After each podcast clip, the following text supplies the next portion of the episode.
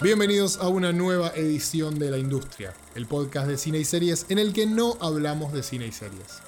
Si de algo estamos seguros es que el cine nos hace sentir un sinfín de emociones. Disfrutamos reírnos a carcajadas, lagrimear con alguna escena emotiva, pero también disfrutamos pasarla mal, tensionarnos y asustarnos. Como tal vez ya adivinaron, este es un episodio muy especial.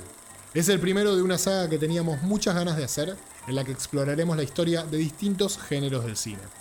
En el episodio de hoy iremos, obviamente, por uno de nuestros favoritos, el terror.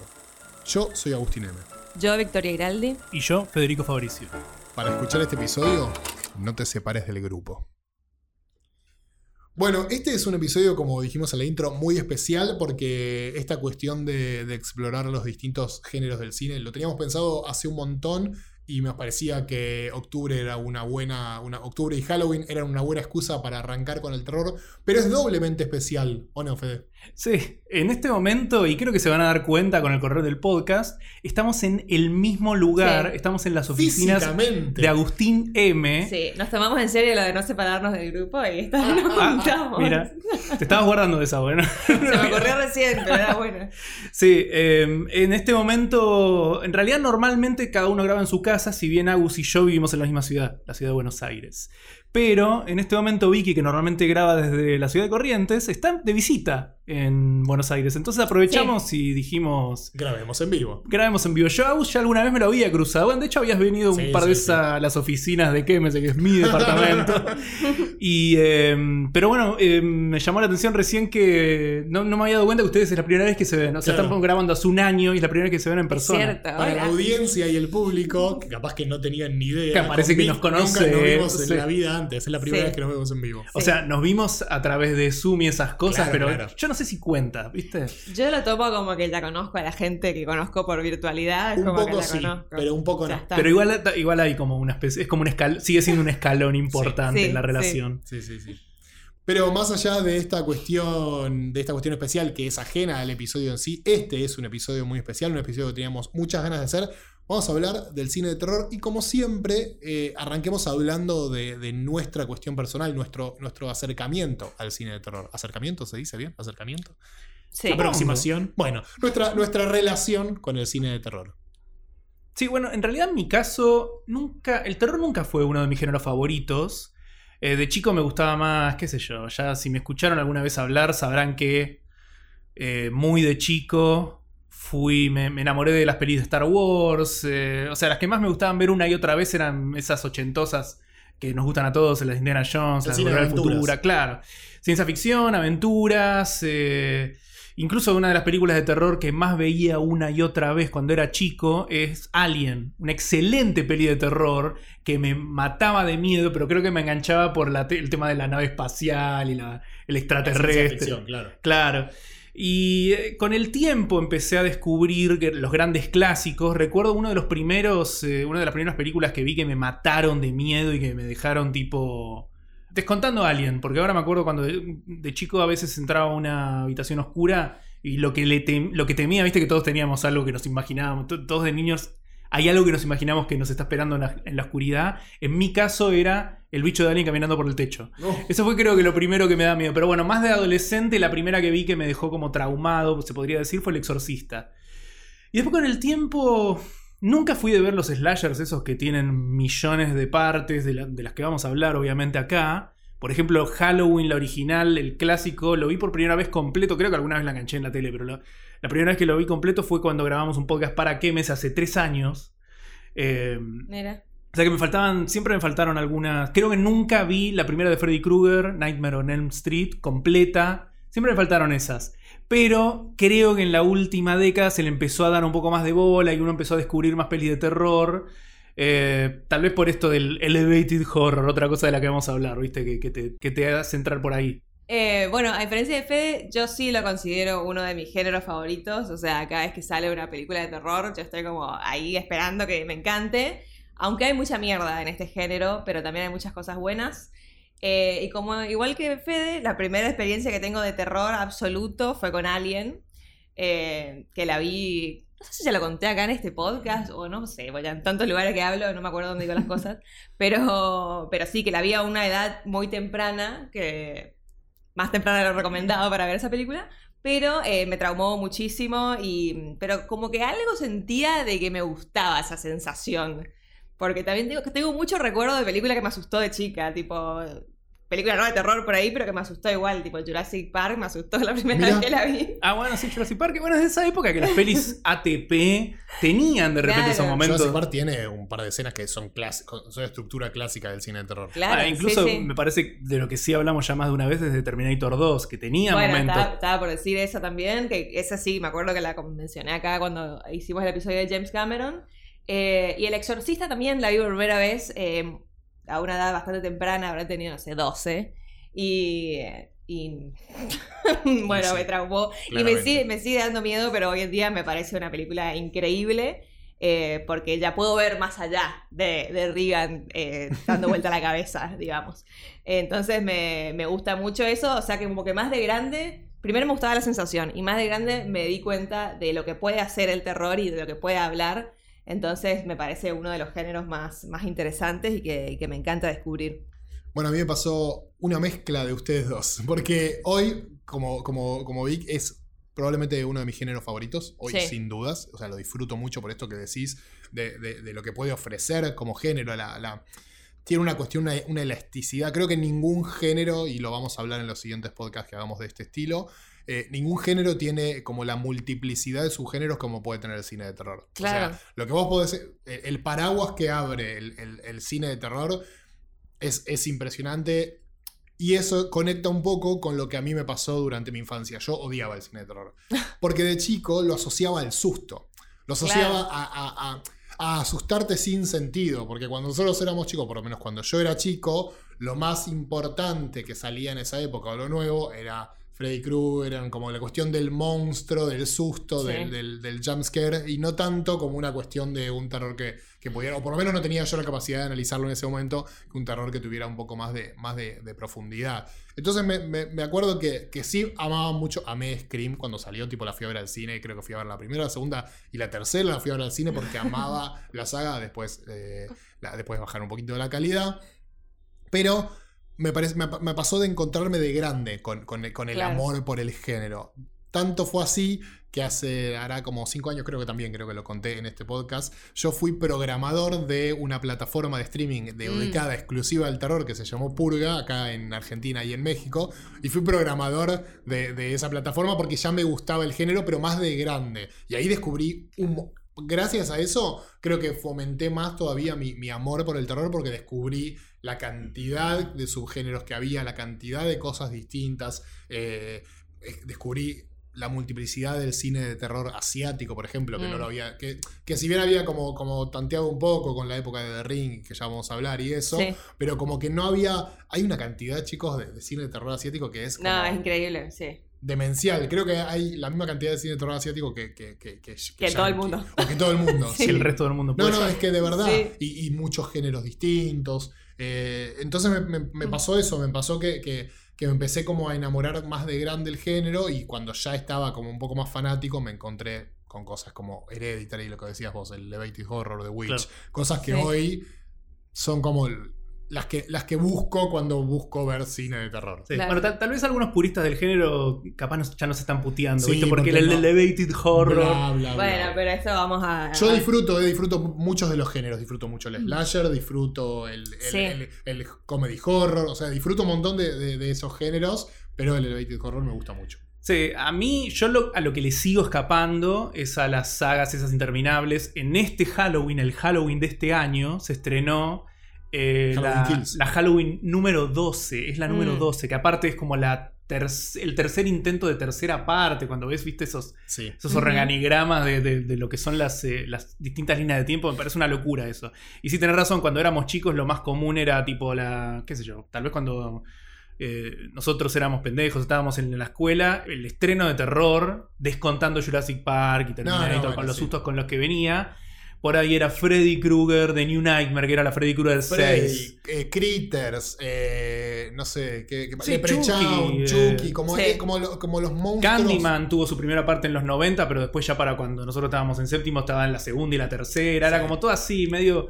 Y eso era lo que a mí no me enganchaba.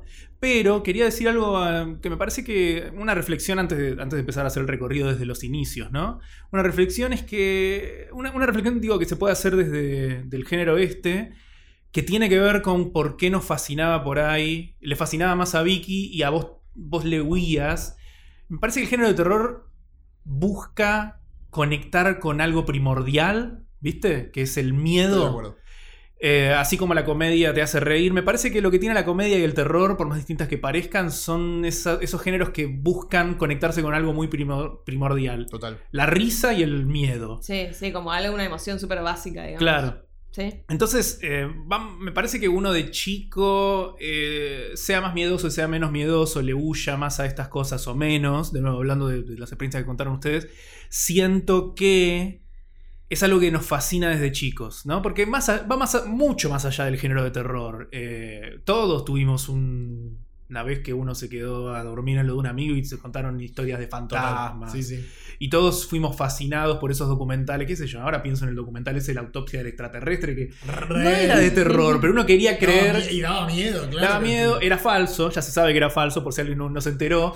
Era como una especie de, de- de- sí, de estafa que hizo un tipo. Pero en ese momento uno quería creer que era verdad, así como las historias que te cuentan de fantasmas, que yo hoy en día puedo decir, yo no creo nada de eso, me parece siempre que hay una explicación más allá. Pero de chico siempre como que estaba como esa cuestión de, ¿y si es verdad? Claro, sí, sí. Y todos tenemos algún, alguna cosa que interpretamos como que vimos algo ahí. Me parece que el cine de terror capitaliza eso y nos, con- Sí. nos reconecta con eso, incluso de adulto, ya escéptico. No es el caso de todos los adultos, ¿no? y lo respeto perfectamente, pero yo que soy 100% escéptico, ver una película de terror te lleva de nuevo a eso, a creer, a entrar en el juego y Sí. creer que pueden haber posesiones, fantasmas y, y todo tipo de cosas. Y bueno, en algunos casos cosas que realmente existen, como los ases- asesinos seriales, de Claro, ¿viste? Esas cosas sí, realmente existen. Por eso también, y ahora vamos a, cuando vayamos recorriendo la mm, historia del terror, vamos a ver que a través de, las de, la- de los tiempos, el terror fue intentando conectarse con distintos miedos de la sociedad. A veces miedos que existen y otras veces que, son un poco más difíciles de determinar. Sí, pero está muy bueno esto que vos decís y lo vamos a ver ahora. Vamos a hacer una, un- especie de paseo desde los inicios, década por década, o ir saltando de años a años.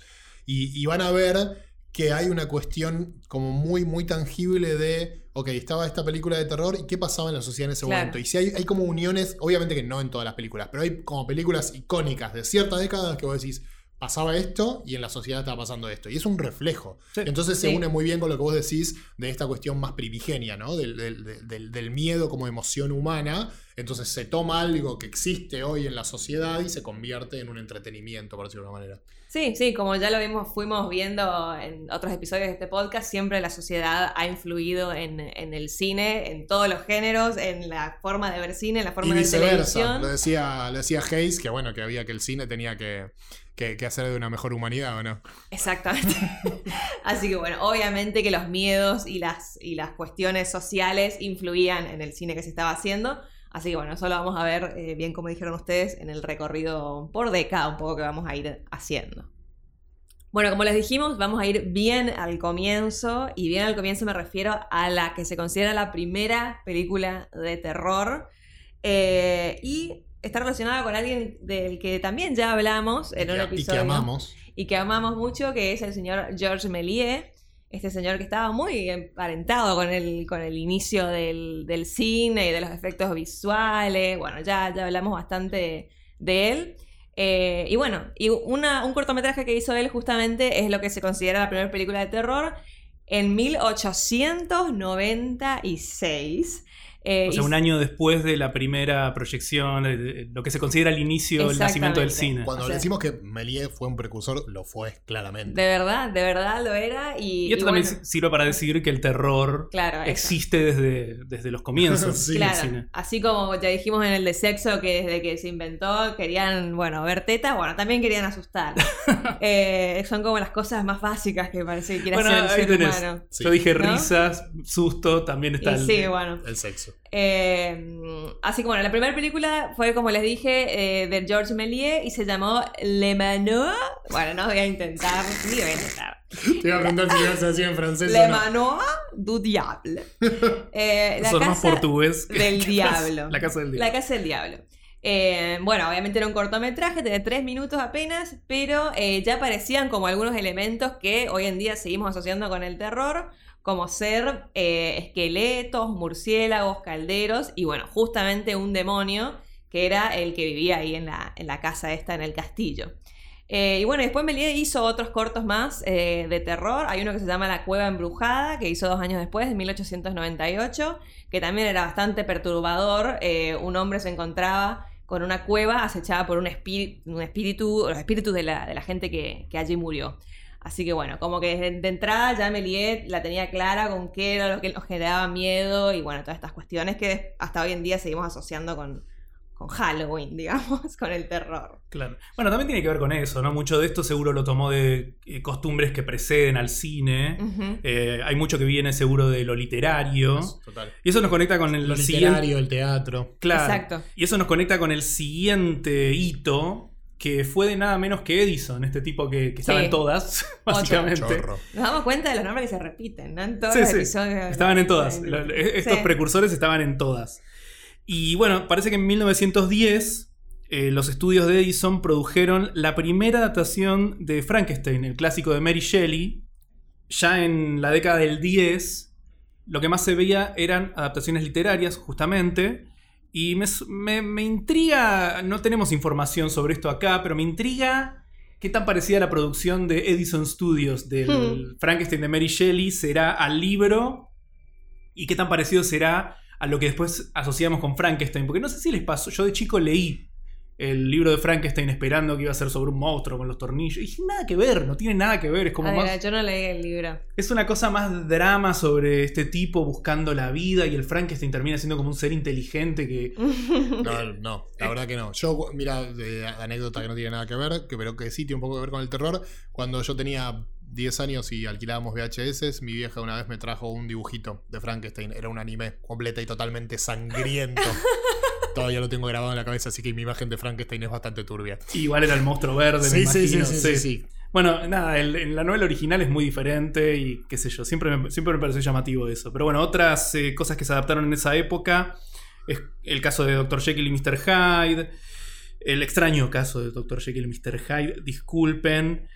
Em, nada, ya acá se empiezan a ver, eh, se empieza a ver que se empiezan a adaptar cosas que hasta hoy, se, Sí. se- a, a las que hasta hoy se sigue volviendo. Sí, sí, bueno, obviamente el siglo XIX hubo mucho clásico gótico y todo esto que se fue tomando para adaptar eh, ya a comienzos de- del, del siglo siguiente. Eh, y un poco más vamos a ver que se adaptó en las décadas posteriores. Pero después de eso vino como la primera década de Golden Age of Horror, digamos que es los 20, donde podemos decir, bueno, mira, acá pasaron cosas que vale la pena recordar. Y estamos hablando del expresionismo alemán, que es un movimiento alemán, justamente, como lo dice su nombre, eh, que eh, tuvo su auge justamente en esta década, en la década de los años 20, y dio lugar a, a muchos clásicos. Creo que el más conocido, que seguramente le suena a todo el mundo, es la película El gabinete del doctor Caligari, que el director era Robert Wayne, y esta película justamente se estrenó en 1920 y tuvo un gran impacto eh, en, el género y en el cine mundial, digamos. Eh, fue pionera en un montón, montón de cosas y viéndola es como que ahí ves todas las características, digamos, del, expresionismo alemán, en, tanto en las actuaciones, obviamente estamos hablando del cine mudo todavía, recuerden que en 1927 recién eh, damos paso al cine sonoro. Eh, en, la- en las actuaciones, en el diseño de producción de los sets, eh, Sí, los- los en las temáticas. Muy, muy teatrales, retorcidos, había mucho claro oscuro, eh, mucha iluminación dura y Sí. sombras también igualmente duras. El expresionismo alemán es muy notable. Eh, Sí, tiene, tiene unas características muy específicas. Claro, tiene Sí. características muy específicas, pero, o sea, no necesariamente se, se usó para el terror eh, esta No, no, especie no, de lenguaje, eso, claro. pero Claro. es muy notable que Que funciona muy Le bien va con como el terror. claro, Sí, va como sí, anillo sí, sí, sí. También por, por los temas, o sea, era muy común como eh, tocar temas de eh, salud, bueno, salud mental, le decimos ahora, ¿no? Pero como eh, la, la demencia, per- personajes o protagonistas eh, con, con problemas justamente de, de este tipo que usaban también el tema esto de los sets y de la, la cosa deformada, escalas raras, todo eso para reflejar en la, la mente dañada, digamos. Eh, y bueno, entre otras cosas, el gabinete del doctor Caligari también fue eh, pionera en, en esto, justamente, el, usar el narrador no confiable y el plot twist, lo que le decimos ahora, ¿no? De que en realidad todo lo que estábamos viendo no era tan así porque nu- nuestro protagonista no estaba muy bien de- del mate, digamos. así que bueno. me parece increíble y me parece como súper destacable que, que elementos que hoy charlamos como normalmente y son Sí. como hasta clichés tengan su raíz tan atrás. Claro, alguna vez se hizo por primera vez, eso Claro. es como muy loco. Eh, y bueno, según Roger Ebert, que ya lo mencionamos así un montón de veces en este podcast, un crítico muy conocido, él dice que esta fue la verdadera primera película de terror. Así Claro. que bueno, Según él. según él. Otra de la época que tal vez le suene es Nosferatu de F.W. Murnau. Podías decirle Murnau. Murnau. Sí, de, Murnau. de Murnau. Pero me gusta porque siento como que siempre me intrigó. ¿Qué es ese ¿Qué será? FW? La verdad que no lo tengo, no lo tengo Fernando. Walter. Sí. Fernando Walter. Y bueno, nada, Nosferatu no es nada. Es nada menos, nada más y nada menos que la primera vez que se adaptó Drácula. Sí, el- sin pagar los derechos. Claro. Te iba a decir, claro. Sí, sí. Es una adaptación no oficial a Drácula de Bram Stoker. Y también es un personaje que si no lo conoces, es algo que creo que no se adapta desde hace tiempo. No, en realidad sí. Hubo alguna que otra película Sí, chota. cómo no. Eh, pero Sí. bueno, nada, es uno de esos personajes que sí, es como. No podés no haber escuchado Frankenstein, Drácula. No, se volvió como, como, como esto, como, como gen del terror. Como, como el cliché, como te decíamos. Sí, sí, y va más allá, me parece, de la novela, que es muy famosa, muy leída. Tiene mucho que ver esta iconografía eh, que, bueno, se fue desarrollando a través de las décadas porque hubo un montón de adaptaciones de Drácula, pero en este caso, bueno, al ser la primera, Sí, desde, desde lo visual, desde, desde cómo retratar al vampiro, esta cuestión, estamos hablando obviamente de cine blanco y negro, pero esta cuestión de, de la palidez, de, la, Sí, sí, sí. De, elementos que hoy se sostienen, derivados o modificados, pero que marcó un montón de cosas. Sí, acá el tema de, de las sombras y los claroscuros que decía Fede estaban como muy, muy marcados. De hecho, había eh, tomas que se filmaban de día, digamos, para que, que supuestamente era de noche, pero para que la sombra esté como así como Bien, muy, muy, muy fuerte, marcada y ver la silueta del, del, del monstruo este. eh, eso te iba a decir, la silueta de Nosferatu subiendo las escaleras es Claro. una de las imágenes más reconocibles. Sí. Muy probablemente la hayas visto alguna vez, por más que no hayas visto. Si no, si no la recordás, ahora la charlamos, la googleás y seguro que la, la recordás. Claro, Sí. seguro que decía, ah, sí, es esta. Sí. Eh, pero bueno, en Hollywood eh, nos vamos un poco de Alemania y en los años 20, como ya dijimos, se seguían adaptando clásicos eh, literarios. Hubo la primera adaptación del Jorobado de Notre Dame, que fue en 1923, y la primera adaptación de El fantasma de la ópera en 1925, ambas eh, actuadas por Lon Chaney, que es como un, un actor conocido de, de este, de este momento, uno de los más recordados de, de esta época. Es muy Eh, gracioso pensar que es como. O sea, si conocen el Jorobado de Notre Dame y conocen el fantasma de la ópera, se lo imaginarán peticito, deforme, no demasiado hegemónico. Eso es lo gracioso. Sí, sí. Sí. Eh, bueno, y en 1928 se hizo una otra adaptación de una obra de Victor Hugo que se llama The Man Who Laughs. Que eh, esto me sorprendió porque la verdad que no sabía, pero seguro que Sí, Dani yo, lo sabría. yo, yo sabía y me, me encanta, es Sí. un dato hermoso. Mucho, Es uno de esos datos de trivia que mucho Claro. fanático de los cómics. Dato de IMDB. Sí, sí, sí, que bueno, esta, esta, esta obra tiene un personaje con una risa muy distintiva, que es eh, de donde se inspira el Joker, aparentemente, que justamente hay un cómic que se llama The Man Who Laughs. Claro, un cómic más de los 90, más, Claro, más moderno. que usa, que usa el nombre de, Claro. de- de donde sale el personaje. Así que bueno, esta es de 1928, así que...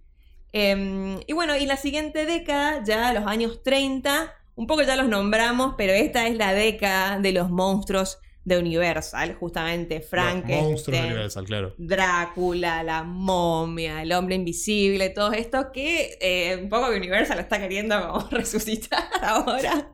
Pero... Hay que, hay que No saben cómo hacer, no saben cómo hacer. Porque Bueno, ya vamos a llegar, hay uno de ellos que, las, que lo hicieron bastante bien, veremos qué pasa a continuación. Es que primero intentaron eh, esto de la Dark Universe, no les salió y después tuvieron como un arranque un poco por el costado con el hombre invisible, que es sí. excelente. Sí, pero bueno, no, no, no hablemos de la actualidad porque estamos en los, llegar. en los años 30, una década muy eh, importante porque es eh, también sigue siendo parte de la Golden Age of Horror, que ya decíamos que, que empezó un poquito antes con el expresionismo, pero la década de los 30 es la primera vez que se usa el terror como eh, etiqueta, digamos, para eh, un género. Es decir, esta Claro. es una película del género terror. O sea, antes no se decía eso, por ahí se decía drama, no sé, bueno, otra cosa. Pero acá eh, es como que empieza el terror propiamente dicho, digamos. Y una, una boludez, un, un, un dato de, de color, pero que en Estados Unidos terror es horror, que, que conceptualmente no, es, no es lo mismo, por lo menos para nosotros, la traducción de horror y terror no son lo mismo. El horror es como más, como más como dramático y el terror es como más profundo, por lo menos yo lo entiendo así. Entonces como que me, me- me llama la atención esto de- de- del género, Sí. cómo, cómo se ve de otra manera desde, lo, desde el lenguaje. Sí, y, eh, y bueno, y como decíamos, esta década fue como muy prolífica, sobre todo para Universal, eh, que es, creó como este, el monopolio casi del, del género con sus monstruos. Y para que se den una idea, en la década del 20 Universal solamente había hecho 5 películas y en el 30 hizo 21 aproximadamente. O sea, como que estuvieron así una tras Era, otra. era el estudio del cine, era el estudio de terror. chorizo, sí, totalmente. Eh, y la primera, eh, y la más, eh, bueno, o de las más recordadas, es de 1931, la primera de Drácula, dirigida por Todd Browning y protagonizada por Bela Lugosi, catapultándolo como una estrella, una estrella del género, eh, recordado y conocido por todos, me parece, hasta el, hasta el, día, hasta el día de hoy, Sí, su sí. rol más, más icónico. Eh, y en el mismo año eh, también estrenan una adaptación de Frankenstein, eh, dirigida por James Whale, con Boris Karloff haciendo eh, del monstruo, otro de las grandes estrellas, digamos, del, del género que ca- catapultaron en esta, en esta década. Y ya para este punto era una adaptación muy libre. eh, por, lo que, Claro. por lo que pude, por lo que me di cuenta. Ah, algo que me di cuenta de chico, la verdad, Mirá, no tiene nada que ver. No tiene nada que ver. adelantado. Después algo que me parece muy interesante es que en 1932, o sea, el año siguiente, se estrena ot- otra película, o sea, sale la primera película de La momia. La momia Sí. también era Boris Karloff. Y lo que más me interesa de esto, que es algo que siento que alguna vez quise googlear y nunca, viste, es una de esas cosas que usted siempre quiso googlear y nunca, Y nunca se animó. Y nunca, nunca se nunca se acordó cuando tenía el celular en la mano.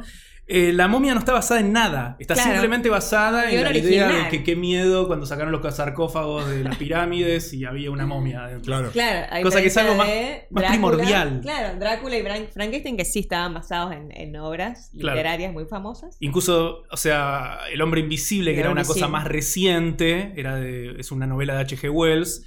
Eh, bueno, Dr. Jekyll y Mr. Hyde, como estábamos mencionando, la mayoría son. eh, me- a mí me da la sensación que son personajes y ideas de, de historias que vienen de, un- de miedos primordiales o de la época o más generales. Viste, la idea de los vampiros, eh, del científico que hace algo que no debería haber hecho. O sea, son cosas Claro. elementales, pero bueno, en estos casos son adaptaciones de novelas. En la ida de la momia parece que se le ocurrió, che, que, viste que, que miedo da una momia. Es que probablemente ahí esté un, Más poco, básico, esté un poco el gen de lo que hablamos del miedo que estaba en la sociedad y cómo se aprovecha Sí. para, para hacer una película y convertirla Bueno, en entretenimiento. habría que ver bien, esto obviamente no somos entendidos. sí, entendidos de la arqueología y qué Claro, sé yo, pero por ahí. estaban haciendo descubrimientos creo que en esa de época, sí. alguna cuestión de Me, esa. me da la sensación que en esa época era cuando Sí. más estaba excavando en Egipto y qué sé Puede yo. ser, puede Entonces ser. estaban los diarios, miren lo que encontraron, esta momia Claro. toda disecada No, y bueno, y, y el tema de las maldiciones, claro, de egipcias también era algo que, que, que- que estaba ahí la- latente.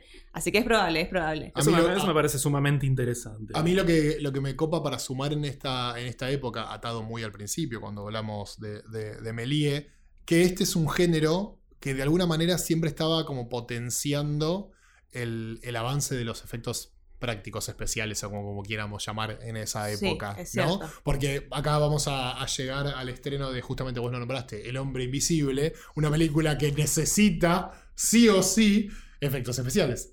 O sea, lo- Exacto. lo, lo requiere en- en- como, como Sí. para parte de su historia. Todas las demás. si Sí, bien, obviamente- especiales, entiéndase, no CGI, sino bueno, No, un no, poco no, no. amañarse Claro, un poco prácticos. con la cosa práctica para el, poder. el recorte de, de- Sí. del- del- del- de los, de los orígenes del croma en, en, Sí. en Sí. el fílmico. De, de hecho, Sí. es una, una cosa obvia es que en este punto faltaban 20 años para que se invente la primera computadora. y Como que no. No, no, por eso, claro, no, no, parece es una obviedad decirlo, pero no está. Por, eso, no viste, está de pero a veces es como Sí. que, viste, te pones a pensar y claro, en realidad no era que no las sabían usar las computadoras, no existían, por dos décadas no iban a existir. No, no, por eso, por eso me parece como muy importante marcarlo, ¿no? Porque hablamos del género y sus elementos. Y uno de sus elementos Sí. me parece que es la cuestión de, de- de cómo fue potenciando los efectos especiales que después se usaron para otros géneros. Sí, el uso Sí. de las tecnolo- tecnologías de la época. eh, En pos de la narrativa. Sí, exactamente. Sí.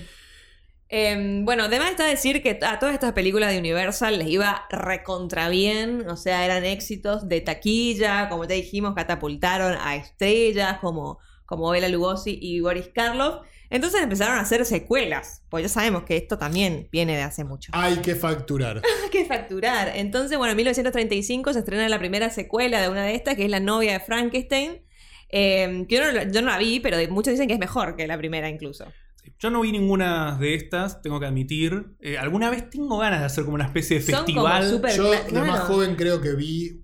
No, no sé si completa El hombre invisible, tengo ese recuerdo. Y el resto no, la. Anotaron la idea, ideas para watch parties en nuestro Dale, canal. ver los clásicos del monstruo. pero tipo uno atrás del otro, hasta Claro. que te quede la- el La cerebro hecho quemada, puré. claro. Pero sí, dicen que la novia de Frankenstein. De hecho, la novia de Frankenstein siento que se la habla. Cuando se habla de clásicos del terror, se menciona más esta que su Claro. predecesora. Sí. Y bueno, de nuevo, yo sin saber demasiado porque no las vi. Me parece que llevar un poco más allá esto de le estás inventando una secuela. de otro personaje a una novela que ya de por sí no tenía nada que ver. Perdón que siga con esto, pero es un dato que. Claro, ya se desvirtuó completamente Claro. la novela esa. Eh, y bueno, otras películas que importantes de esta década y que no sean de Universal, eh, tenemos que citar el caso de Freaks, que esta sí la vi, quiero decir, chicos. Está Mm. muy buena encima. ¿Qué versión habrás visto? No sabemos, la que, la que está disponible. Sí, no, la que está disponible porque, bueno, es- con esta hay, hay todo un tema. Esta película es de, M- de MGM, de Metro Goldwyn Mayer, y se estrenó en 1932 y hubo como mucha polémica alrededor de, de esta película. Fue censurada en, en muchos lugares, en Reino Unido entre ellos, por un montón de tiempo, por un montón de años. Eh, obligaron a, a su director, que eh, también era Todd Browning, eh, a recortarla por imágenes como súper perturbadoras, e impresionables supuestamente, porque lo que tiene esa película es que usa a actores, digamos, con, que tienen deformidades o discapacidades, digamos, un poco sí, para impresionar, pero en realidad es como que la película no te está diciendo que No, ellos son los monstruos, al contrario. Eh, pero bueno, en 1932 parece que la gente no se dio cuenta No, no, de eso, no, no la entendía, no, no, no entendieron. había- no entendía la metáfora la gente. Eh, sí, y tal vez estás- sí. te estás empezando a acostumbrar a ver monstruos eh, claramente ficcionales y por ahí es un poco chocante para la época. Tal vez no se está buscando el efecto, el mismo efecto, pero parece a simple vista, con personas con deformidades, personas, esa clase de personas que lamentablemente, viste, hasta hoy sucede que tal vez... Sí, la sociedad lo tapa. Sí, las ves en la calle Sí. y miras para otro lado, viste. Claro, claro. Esa... Pero, Así que pero bueno. eso me parece como, como muy loco que la película, el mensaje de la película iba completamente Sí, para otro era, lado. era re adelantado en realidad el mensaje, pero bueno, es como que se quedaron en, en la cosa amarillista y la censuraron y la prohibieron por eso. Eh, y bueno, solo se pudo ver en algunos lugares una versión súper recortada de la película, que es la que actualmente se puede ver, que dura un poquito más de una hora, eh, porque el resto se considera perdida, lamentablemente, por, por bueno, todas estas, Por la estas censura. Sí. Bueno, y la siguiente década, la verdad, no tiene demasiado para destacar. En los 40, eh, como ya dijimos, la, esta fórmula Universal que le había ido muy bien con los monstruos en los 30, medio que ella se le había agotado el, el- el gas y estaban como rascando el fondo del tarro. y empezaron a hacer más secuelas, empezaron a hacer cro- crossovers, que obviamente creo que no se llamaban así en los 40. No creo que no. Pero, pero con comedias, por ejemplo, hay una película que se llama Abbott y Costello conocen a Frankenstein, como bueno, mezclando universos. Como, ya, y después ¿qué tuvimos Mingo ¿no? y Aníbal contra los monstruos. Sí. Digo, me parece gracioso como en ¿qué es? bueno no, no tenemos la fecha de esta película creo No, no está, no está. Pero en 15 años se pasó de conocerlo a Frankenstein a que hagan lo que sería un chiste. la, la Scary Movie de la época. Claro, hacer Claro. una Scary Movie. La especie de parodia. Así que es, es bastante curioso eso. También tiene que ver con que en los 40, ¿qué estaba sucediendo? Segunda Guerra Mundial, el mundo entero estaba en guerra y por ahí ya no era tan divertido irse al Claro. cine a asustarse porque La vida era mm, demasiado. lo suficientemente... sí, la sí. vida daba miedo. Exacto. Entonces eh, se especula que fue un poco por eso. Eh, se empezó Sí. a buscar, eh, por un lado, un poco más de escapismo en el cine, por otro lado, tal vez una búsqueda más seria, y por eso también es en la década del noir. Claro. Me parece que, que- que tiene un poco que ver con eso. Dicho sea de paso, el noir es una eh, evolución del expresionismo alemán. Ujú. Todo tiene que ver con todo. Todo tiene que ver con todo. Y también tiene que ver uno de los grandes clásicos que revolucionaron a eh, otro género, del que vamos a hablar alguna vez, que es la ciencia ficción, fue Metrópolis. El, el hito máximo para mí del expresionismo alemán. Y digo esto porque es muy curioso como en los 50 se empezó a emparentar Mm. el terror con justamente este pequeño género que hasta ese punto casi era, no, no existía. Era una cosa muy de nicho que es la ciencia ficción. Bueno, un poco como le adelanta Fede, eh, la siguiente década, que es los 50, durante la posguerra, es una década que, que fue, que tal la mencionamos varias veces en los distintos eh, episodios, porque es como una década muy importante donde cambiaron un montón de cosas, porque básicamente cambió el mundo. Había miedos a cosas completamente diferentes en, en la sociedad.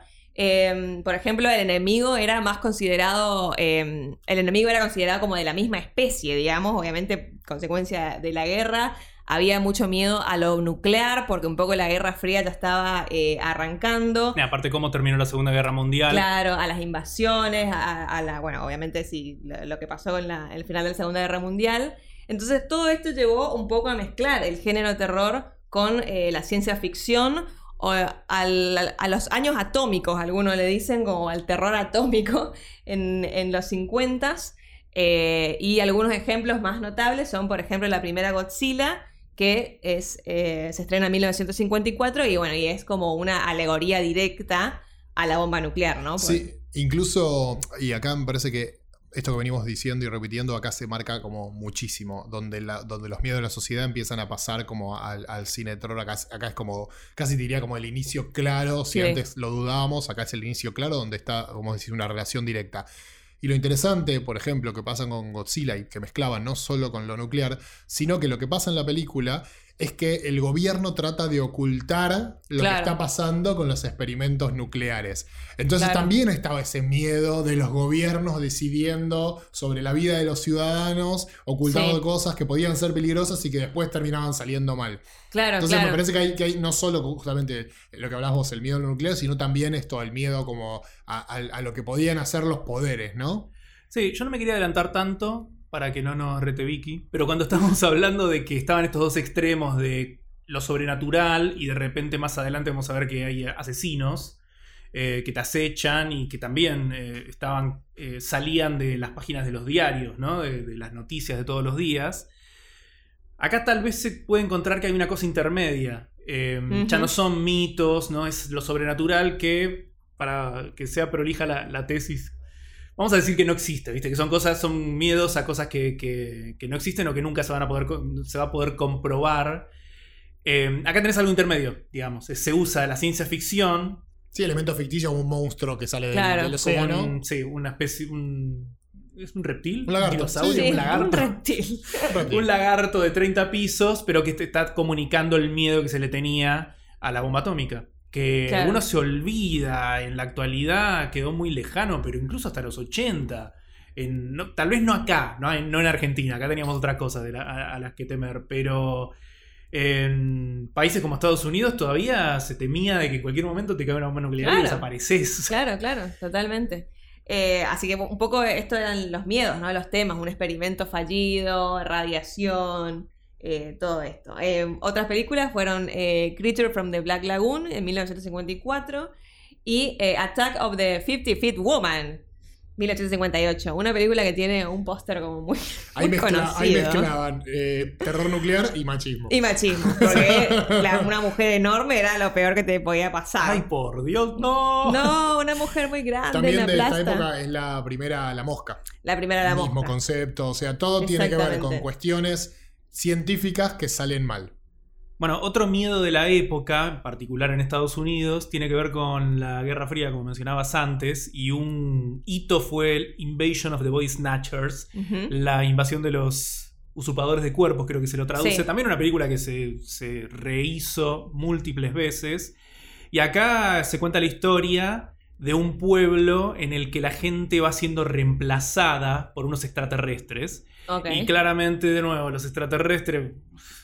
Péguenme por las redes sociales si quieren, pero tipo, se- se sup- digamos que no existen. Eh, acá estaban Si representando. realmente te viene a pegar porque vos decís que los aliens no existen. Hay gente que es muy fanática. Igual puede ser, pará, no sabemos. No está ser. confirmado. Puede ser, pero hay podemos podemos sí, sí. decir que hasta ahora Yo soy no hay, agnóstica de no hay aliens. prueba Bueno. empírica. No hay prueba No creo empírica ni no creo. existen, listo. Exacto, bueno, pero en lo racional lo más probable es que no, y en realidad esta clase de películas, aparte, o sea, en, la- en lo superficial te hablan del miedo a que si capaz hay extraterrestres y nos están queriendo invadir. Bajándolo a la tierra eran los rusos. Los Sí, sí, era rusos miedo los a una invasión a una, in- externa. a una invasión Claro. externa y que no sepas, no puedes confiar en tu vecino. Son de nuevo un montón de miedos que tienen mucho que ver con la Guerra Fría y son mucho más interesantes. A mí me parece que cuando los bajas a la Tierra son más interesantes que pensar que son los Mucho, porque, era, porque verdes. si Sí. te vas a buscar en los diarios de la época, era el miedo al comunismo, a esta cuestión de, de tu amigo puede ser un comunista. Claro. Era como cualquiera podía hacerlo. Sí, sí, sí, te- está, te- está en línea con lo que pasa en la película. Exactamente, te, te Sí. motivaban eh, de alguna manera, tanto de un lado de la cortina de hierro como del otro, a eh, acusar a tu vecino si hacía Claro, algo que te esto de están infiltrados tus enemigos Claro. en- entre, entre los demás. Así que ahí tenés, viste, terror nuclear, la- Sí. el, el miedo al propio vecino que no sabes si es un enemigo o no. Eh, ahí se- acá se empieza a poner un poco más interesante la cosa. Y todo Sí. usando de vehículo la ciencia ficción, un género, o sea, aparte Claro. del terror, la ciencia ficción, que es un género que, que me parece maravilloso. Sí, Y- es que el mundo se estaba volviendo interesante. Por, decir, por Es no buena- decirlo. Es una buena manera de ponerlo. Se estaba poniendo cada vez más interesante. Se estaba acelerando cada vez Claro, más. the plot thickens. Em, bueno, pero ¿qué es otra cosa que ya dijimos también un montón de veces en la industria que pasa durante los 50? Aparece la televisión a competir con el cine. Y Hija esto un poco... ¿Qué hija? cagar, cagar el cine, mató el cine. Eh, y bueno, un poco ya lo dijimos en el episodio de las, de las salas de cine. No sé si lo recuerdan, pero acá hubo como un mini auge eh, de 3D. Eh, un 3D muy, muy precario, pero sí, fue como un intento de las, de las salas de cine en atraer nuevamente eh, gente a las salas, de volver un poco eh, tentadora la, la experiencia. Eh, Y, de nuevo, el cine de terror Exactamente. potenciando los, los- los avances tecnológicos. Exactamente. Bueno, algunas de las películas que se estrenaron con, esta, con este formato fueron eh, La Casa de Cera, House of Wax, una película de Warner de 1953 con Vincent Price, justamente otra de las estrellas del género. Y además del 3D había como otros, otros truquitos o gimmicks que se hacían, eh, que se volvieron muy populares Esto me en, encanta. en las películas de- del género. Que, que sí, un poco era marketing, un poco era darle una... Era marketing, Sí. era show. Era show, tal cual. Eh, bueno, y hay un productor em, que se llamaba William Castle, que era considerado como el rey del gimmick, porque todas sus películas tenían como algo. al- algo para destacar. Em, por ejemplo, en una película de 1858 que se llamaba The Lost Missile, o el misil perdido, dice que se repartían unos aparatitos que te medían los signos vitales. Y si llegabas a quedar como en un estado de coma, Encima es como que no correlation con lo que te da. O sea, si quedabas en coma, te regalaban un viaje de vuelta a tu casa en limusina. Por lo menos al hospital. ¿Qué yo- tiene que sí. ver? O sea, no atención médica, ¿no? De usted Ah, me encanta. Esto lo- creo que lo habíamos hablado fuera de los micrófonos con Vicky. Me encanta que esta época, esta clase de cosas eh, que se hacían, parecen la idea de un loco de mente que, que también enseguida te surgen preguntas. ¿Por qué se te ocurrió eso? No, no, no le das Claro, preguntas. claro, pero bueno, era como supuestamente Era para tan, vender más entradas. claro, tan intensa la experiencia Pero que que te podía pasar estaba esto. menos estudiado. Hoy en día se siente que está como todo, cada campaña de marketing está hecha en un laboratorio. Acá es un loco de Sí. mierda que se le ocurrió. Claro, después otra que se usaba mucho era esto de eh, poner a enfermeras, obviamente eran extras o actores disfrazados, no eran enfermeras reales, eh, pero bueno, para controlar que nadie se descompense o na- nadie le pase O nada. muera del o miedo. muera. También eh, a veces daban pólizas de seguro por mil dólares. Si te morías, te cobraban. Si te morías viendo la película, podías eh, darle a tu familia mil dólares. Obviamente nadie se murió nunca. Está bueno que lo aclares, porque sí, sí. Sí. Eso de morirse de miedo Claro. en una película, no sé si viste en en una situación. Bueno, qué sé yo, por ahí si tenés problemas cardíacos puede ser impresionable, pero bueno, no, estas películas no, no eran eso, era un poco de show nomás. Eh, y a veces tenían como efectos como, como un poco la sala 4D, ¿viste? Claro, como decimos orígenes. ahora. No, fuera de Claro. joda, sí. Sí, sí, sí. Eh, por ejemplo, hay una película que se llamaba eh, The House on the Haunted Hill, o sea, La Casa en la Colina Embrujada, 1959, que te decían, bueno, que los esqueletos salían la pan- de la pantalla. Y literal, porque había como todos esqueletos colgando, como en la sala, entonces como que te asustaban. Tipo y tren era- fantasma. De Tipo repente tren saltaba. fantasma, claro. Eh, así que bueno, todo muy divertido, pero esto era muy caro. Entonces, un poco que después de los 50, cuando ya vieron que el cine en realidad no se murió nada con la televisión, dejaron de hacerlo y dijeron, bueno, mejor hagamos buenas películas y listo. Claro. así que se abandonaron un poco estos truquitos, pero bueno, los queríamos mencionar porque son como muy simpáticos. Y aparte, me parece, hablando de hacer buenas películas, me parece que los 50 son la época que quizás no es terror las películas de. Vamos a hablar de Hitchcock, obviamente. Las películas de Hitchcock de esta época no son específicamente terror, pero empezaban a acercarse. eh, por ejemplo, Dial for Murder o Strangers in a Train o, o La Ventana Indiscreta, que no eran de terror, eran capaz más tirando el suspenso. Tenían ciertos elementos que podemos reconocer de- del género, pero, pero me parece que valía la pena nombrar. Sí, ya se van acercando un poco a las temáticas que vamos a ver en, en décadas posteriores, digamos, esto del asesino, de gente que quiere ma- matar a otra gente. así, que, así que sí. Bueno, y en los 50 también eh, Hitchcock tiene su ciclo televisivo, que fue del 55 al 65 y se llamaba Alfred Hitchcock Presenta. Y ten- ahí tenía, sí, ya algunas películas, Ahí sí al- el género algunas historias, sí. exactamente, más de terror, thriller eh, y todo esto. Y bueno, obviamente, ahora que pasamos a los 60, volvemos a mencionar una película de la que hablamos nosotros tres, largo y tendido, en un episodio de Quémese. Si sienten un déjà vu es porque yo- Ya en el episodio hablamos. anterior de la industria lo mencioné. Nada, Psicosis es una película, de nuevo, es suspenso, eh, pero se la considera como Para mí también es un una película de terror. Sí, Debatamos. Sí, para mí es Para mí es terror. una película Esto creo que, creo que lo debatimos en su momento. Sí. Me, ma- me parece que capaz le preguntabas a Hitchcock y él decía, ay, bueno, es una de Claro, suspenso era, era el porque- terror elevado de la época, me parece. Podría ser algo Es que así. sí, claro. Pero bueno, se la considera el primer slasher. Es el Sí. primer, la primera sobre un asesino que asesina eh, señoritas. Se, se la considera incluso. Eh, normalmente muchas veces se dice que el primer slasher como tal es una de la que vamos a hablar. Ya Más mencionamos. adelante, Ya mencionamos, pero vamos a Ya mencionamos su deseada parte, pero la vamos a mencionar, vamos a hablar más largo y tendido un poco más adelante. Pero bueno, esta es como una especie de precursora de eso. Y sí, es muy discutible que es una película de terror intensa eh, que debe haber traumado a más de uno. Eh, que bueno, también Psycho, eh, ya dijimos un poco en el podcast este que hablamos de más en profundidad de la película, pero cambió un montón de cosas. Eh, en el género también hablamos de Psycho en eh, el episodio de, del- de sexo y del código Hayes, porque era la primera vez que se mostraban un montón de cosas. Sí. Eh, y como cosa más, tipo el elefante en la habitación, Norman Bates, ¿no? Esto de, de un personaje que podía ser tu vecino, que incluso era atractivo, que parecía normal, que era encantador, y sin embargo era el, el monstruo humano. el monstruo. Pero aparte, eh, visualmente representado por Hitchcock cuando hace ese plano que va como, como fundiéndose con la calavera, ¿no? Era el monstruo humano. Sí, sí, sí, sí, totalmente. Así que Psycho, la verdad, pionera en un montón, montón de cosas. Eh, pero también en, en 1960 se estrenó otra película que también es por muchos considerada eh, un poco el- los comienzos del slasher, que se llama Peeping Tom. Eh, el director es Michael Powell y también es, hay un poco de esto eh, parecido a Psycho, un poco de voyeurismo, un poco de, este personaje obsesionado con, con- otra gente y bueno, obviamente un asesino, ¿no? Así que ya, ya se empezaban a ver estas cosas. Eh, pero bueno, los 60, como sabrán seguramente, es una década donde hubieron un montón, un montón de problemáticas más que nada políticas y sociales que no, no, sé si eran temores de la gente, pero eran preocupaciones. Eran Yo creo como- que para algunos sectores de la sociedad Claro, es eran cierto. claramente temores. Para muchos eran, eran temores. Entonces empezaban a ver también estos temas raciales, eh, de, de clase, pero más que nada raciales en, en algunas películas. Eh, así que bueno, esto nos lleva a mencionar obviamente Night of the Living Dead, eh, la película de George Romero que se estrenó en 1968.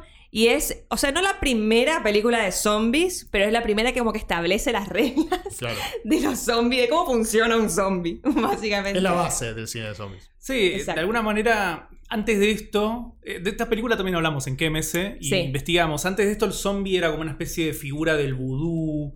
Claro. Eh, y bueno, Romero lo que hace es transformarlo en el zombie que conocemos ahora. El muerto que se Sí. levanta y quiere comer eh, carne humana. Ujú.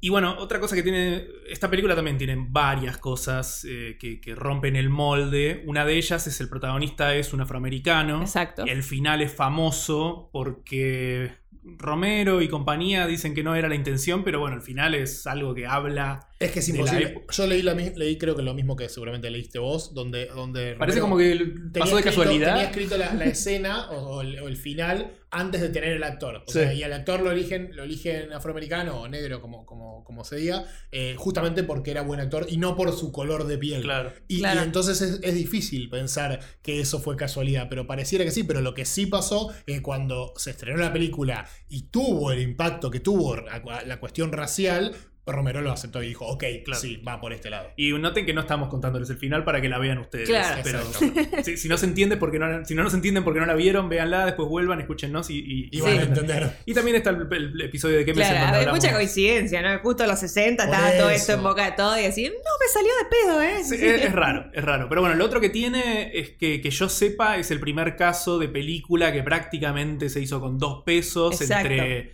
entre gente que no necesariamente había tenido una carrera en estudios. Es una película independiente. Una película independiente, no, no queremos decir autofinanciada porque no estamos seguros, pero así como muy que se hizo una vaquita y se hizo la película. Eh, 100 mil dólares eh, costó eh, el dólar de la época, calculo, bueno, no sé cuánto será, bueno, no sé. Pero recaudó más de 30 millones. Así que fíjense eh, la, la diferencia, la, Sí. la redituabilidad. Cuenta la historia que cuando terminaron de editarla, Romero, y no recuerdo su- el nombre de su colega, esta es la clase de cosas, porque seguro que nos están escuchando Sí, no estudiaste, Fede. enciclopedias del terror, viste, que, que deben estar completando la, la información. Boludo, te están confundiendo. Pero bueno, nada, cuenta la la leyenda que la terminan de editar, la eh, cargan en la copia al baúl y empezaron a recorrer cines para ver quién la quería pasar. O sea, Claro. así de independiente era la Claro, cosa. claro. Y bueno, eh, después se, se hizo historia con eso, con esa película. Bueno, además de los 60, porque si no fuera poco todo lo que estaba pasando, eh, empezaron a generar interés eh, temáticas ocultistas, demoníacas, cuestiones sobre la religión. eh, y más, más para el- final de la década, hay una tapa de la revista Time muy conocida, que es como negra y solo dice Is God Dead? ¿Está Dios muerto? Es una tapa de 1966, que fue, es como de esas muy recordadas. Eh, y, y bueno, en la, en la edición esa se habla un poco sobre, sobre los cuestionamientos que estaba eh, sufriendo la religión. Bueno, La religión cristiano, cristiana, obviamente. claro, ¿no? sí, esto de, de si Dios existía, bueno, un montón de cuestiones. Obviamente esto causó eh, ofensas en un montón de gente, como ya sabemos acá se, se ofende muy, muy fácil ciertos sectores. No tenían Twitter, pero igual se quejaban. Eh, claro, entonces, bueno, este tema de posesiones demoníacas, todo esto estaba también eh, latente y empezaron a verse, empezó a verse en las películas de terror que se iban estrenando. Por ejemplo, en 1961 se estrena eh, una película que es muy buena, si no la vieron, eh, mírenla porque esta te da mucho miedo. Eh, se llama The Innocents eh, o Los Inocentes. Es una adaptación de un libro que es bastante conocido porque tuvo un montón de adaptaciones. Hasta ahora, incluso. Hasta ahora, bueno, hay la serie de Netflix, la de Bly Manor, La maldición de Bly Manor, es una adaptación de este libro que se llama Otra Vuelta, Otra Vuelta de Tuerca. Henry James es el actor. Eh, y bueno, The Innocence está buenísima y es un poco sobre ya posesiones. Y obviamente en 1968 se estrena El bebé de Rosemary, que, que trata me- justamente sí. todos estos temas ocultistas, eh, brujería. eh, y lo interesante que también tiene el bebé de Rosemary es que además se mete con otros temas que también estaban latentes, que era la violencia de género, los- el derecho de la mujer sobre su cuerpo eh, y, todo, y todo esto, que la verdad no es... O sea, es una película de terror, pero están como todos esos temas ya muy latentes y acá ya se sigue viendo que el terror se, se usa para hablar de cosas. Eso, que iba a decir, los pasando. 60 se vuelve, se vuelve, el terror se vuelve o, o se, se, se explicita político. ¿no? Exactamente. Eh, no hay, no hay- no- hay- hay- o sea, quien lo quisiera, quien no lo quisiera ver podía no verlo y simplemente ver a los zombies y un, y, y un bebé demoníaco. Claro. Pero si, si podías leer un poquito más allá, había un mensaje claramente político. Eh, y bueno, y el- la, la referencia más directa que, que hay con el ocultismo de todo esto es que justamente la tapa esta que decimos de, de la revista Time aparece en la película. O sea, en el momento Rosemary agarra una revista y tiene esta tapa que dice Está Dios muerto. No casualmente. Exactamente. Y en esta misma época es que empiezan a ser tal vez uno de los géneros que yo menos he consumido. Probablemente debo haber visto una o dos cosas, que es el Pero un género del, que se está hablando mucho. Se Se habla está hablando mucho. Este año está de moda, ¿viste? El giallo. ¿Por qué El se giallo puso fue- de moda hablar del giallo? Pero bueno, no importa. El, el giallo, este, este género que nace en Europa, específicamente en, Ita- en Italia, que se considera de alguna manera como una especie de precursor del slasher, porque tiene que ver justamente con asesinos y asesinatos, pero mezcla la cuestión más espiritual de alguna manera, no sé si espiritual es la palabra, pero como Sí, sobrenatural, Sobrenatural. eh, medio como, como, como, como onírico, esta cuestión como, como, como, como desde lo visual trabajar con, con- con cuestiones más, más irreales, más de, más de sueños, ¿no? Eh, y, y- y siempre con, con una narrativa que muchas, no sé si siempre, pero muchas veces no era tan lineal. Bueno, y pasamos a los 70, que eh, muchos consideran la mejor eh, década del cine. Probablemente lo sea. Eh, lo que Yo te la seguro. peleo con los 90, ¿eh? pero porque bueno, la, vi- la viví, la viví Los 90 estuvieron buenos también. Pero en los 70, por lo menos en el terror, pasó mucho, pasó mucho. Hay muchos clásicos muy recordados que son de, de esta época, mucha temática nueva que se estaba eh, explorando. Eh, recordemos que Código Hayes ya no more. Entonces acá somos libres, somos libres de hacer un montón de cosas. Podemos hablar de religión, criticar un montón de cosas. Bueno, entonces eso es un poco lo que estaba pasando, esto del ocultismo y el, el tema religioso estaba todavía muy, muy latente. eh, y se estrenaron al- varias películas que hacen referencia a, a esto. Por ejemplo, The Wicker Man en 1973 o La Profecía de 1976, una película muy, muy conocida. Sí, The Wicker Man tiene la particularidad que es probablemente. eh, y voy a usar una palabra que me gusta mucho y que no puedo usar mucho en mi vida real, que es el epítome del, del folk horror, ¿no? Lo que hoy Claro. vemos, por ejemplo, en, en The, Wi- The Witch, The Witch o, o Midsommar, eh, eh, eso nace o, se establece eh, con, con- con mayor fuerza en, en Wicker Man. Sí, esta cosa medio pagana. De- de- medio- del sí. terror como en el, en el medio del campo, Mm. con, con personas en- en- o en una religión, una secta que no era la que conocíamos, ritos paganos. Exactamente. Eh, y bueno, tampoco podemos irnos de todo este tema de esta década sin mencionar a El Exorcista, que ya la mencionamos en realidad, porque ya en la intro, eh, de 1973. Es eh, una de las películas, capaz la película de terror más famosa de, de la historia. O sea, todo el mundo la conoce y la asocia, sabe quién es Riga, no sabe las imágenes. Sí, tiene una imagen visual, no Claro. importa, lo conoces. Claro. O sea, Bueno, el plano ese que Friedkin finalmente usa para el póster. Es No, que- es exquisito. tan ese. reconocible como el Sí. Nosferatu y como un montón de otras cosas que, que estuvimos mencionando. Sí, sí. Eh, que es una película, obviamente, que se mete mucho con, con la religión, eh, con otras cuestiones también, pero, pero el tema de religioso la, la atraviesa eh, completamente. Eh, y a pesar de que uno dice, sí, bueno, los demonios, eh, Regan, reposeída, loco, eh, pero en realidad la película te dice que, que Dios sí está vivo. O sea, sí, sí, como, no, no, está, es- es como una una- película Que, Es una película pro, pro, pro religión, claramente. Claro, es una película que, que- que un poco reivindica la fe, Claro. digamos, cristiana, por decirlo de alguna manera. Está- Eh, ¿Estamos todos de acuerdo o no? Sí, es O re lo eso. debatimos, porque sí, me Es parece re que, que, digo, demonios y, y el- y el- y las tentaciones sobre el cura, pero gana la fe. Claro, Si existe el Sí. diablo, si existen los demonios, existe Dios. Claro. exacto. Y aparte sobre un exorcismo. Total. Claro, entonces un poco reivindica esto de si Dios está muerto, lo que venía a decir Rosemary y todo, todo eso. Eh, que por ahí uno puede decir, no, pero no es una película sobre Dios, eh, sobre el diablo. Bueno, sí, pero un poco de, de Dios también. Total. Y que si- de nuevo, si existe el diablo, existe Dios. Y es divertido pensar que Friedkin aparece y dice: No hace falta matar a Dios para matarte de miedo. Claro. Pu- puede, puede. Claro, exactamente. No es excluyente. Exacto.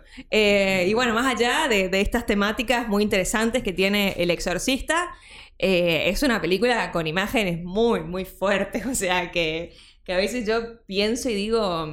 Bueno, obviamente también hay, eh, no había enfermera en la puerta y todo eso, pero, pero hay muchas historias, viste, de gente que se impresionó, de que tuvo infarto, de que tuvo aborto, que tipo, le pasó de todo viendo El Y que Exorcista la película está maldita. que está maldita. eh, y un poco, o sea, ya teniendo el contexto que, que tienen todos, usted- todos ustedes, oyentes nuestros, de que hasta 1968 no se podía hacer nada y de repente ves a una mina que se está masturbando con un crucifijo, Tranca. es como un montón. Entonces, Sí, sí. yo creo No que la sé. gente podía llegar a impresionarse bastante. No estaba acostumbrada a ver No- esto. nos permitimos dudar de que no hubo abortos espontáneos. No, no. Pero bueno, debe ser una exageración a una claro. realidad que, que debe haber. Sí, mucha gente debe haber salido bastante alterada. Y aún así, Sí. fue una película mega taquillera y fue la primera, que esto me parece que es clave, y para el, para, para el género es, un, es un, un- un giro muy importante, un hito muy importante, que es que fue la primera película de terror nominada como mejor película en los Oscars. Sí. Bueno, fue la película de terror más taquillera hasta que Hasta fue que superada por It.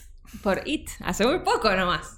Eh, así que sí, una, una película que marcó eh, un montón de cosas. eh, y lo loco es que tuvo críticas mixtas, ¿viste? En su estreno, como que había, no sé, supongo que un poco por los temas y por las imágenes. Yo creo que choqueó a todo el mundo, no sabía qué, qué decir. Pero bueno, hoy en día, eh, yo por lo menos la, la valoro un montón porque me parece un peliculón increíble. Es indudable que es un Em, clásico de clásicos. Así que sí. Y bueno, y, y no solo mejor película, tuvo no- nueve nominaciones a los Oscars. Y sabemos que hasta el día de hoy, desde esta época, también el, el terror nunca fue como muy, muy bienvenido en, No lo quieren. en los la academia. Así que bueno, esto fue como un logro bastante, bastante impresionante de, del exorcista.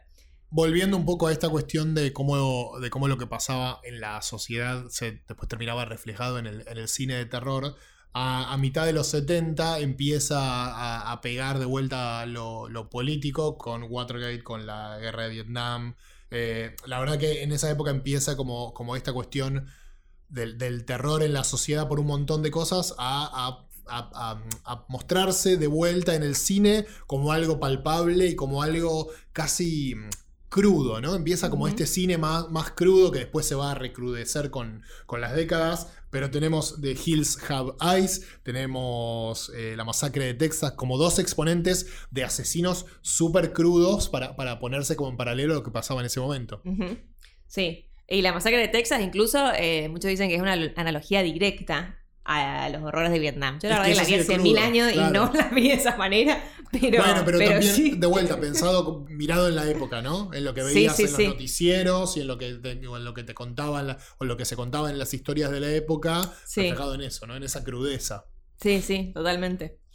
Eh, bueno, y eh, después de, de- de la masacre de Texas, tenemos, eh, bueno, otro que ya mencionamos eh, al comienzo. Eh, un poco dijimos, obviamente, que The Psycho y Peeping Tom y el Giallo y todo esto ya eran precursor- precursores del slasher.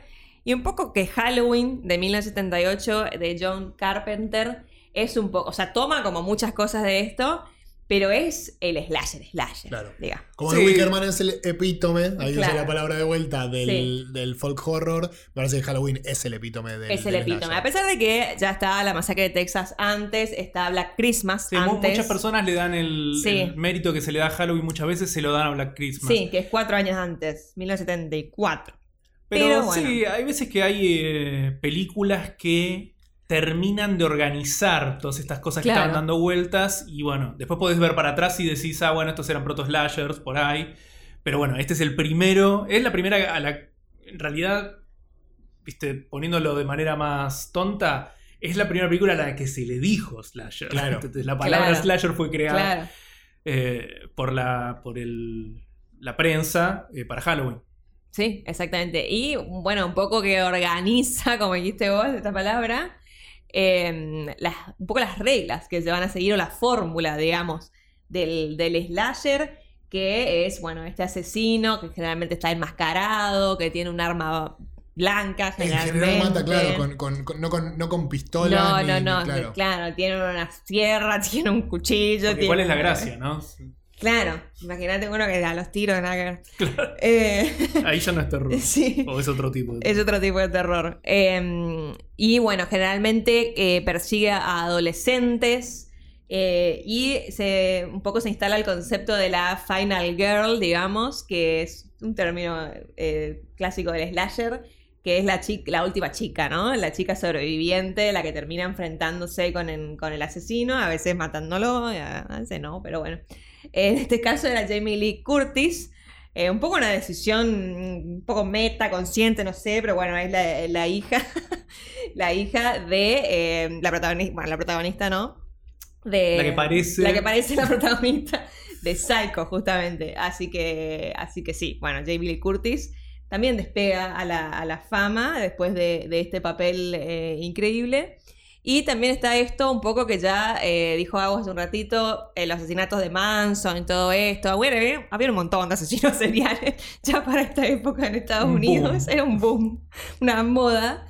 Entonces, bueno, este de este, este tipo que te perseguía en tu casa, de que los, los suburbios dejaban ser- de ser el, el sueño americano tan seguro y hermoso, porque en realidad eh, vos estabas muy tranquilo y venía Ma- Michael Myers y te mataba. Sí, no había manera de esconderse del horror. Aparte está esta Exacto. idea de que es un tipo que se escapó de un manicomio, entonces Sí. es un demente, supuestamente, que, que en Claro. ese Así que no hay una razón que vos puedas como atacar o, o- o solucionar para esta locura asesina. Como que no, no- Claro. no, hay algo. no era como infrenable. Y era esta cuestión, sí, del, del- del miedo de que la vida urbana o suburbana ya no era segura. Em, pero lo que también quería, quería que hagamos hincapié en esto de que esta fue otra película muy, muy barata que recaudó millones.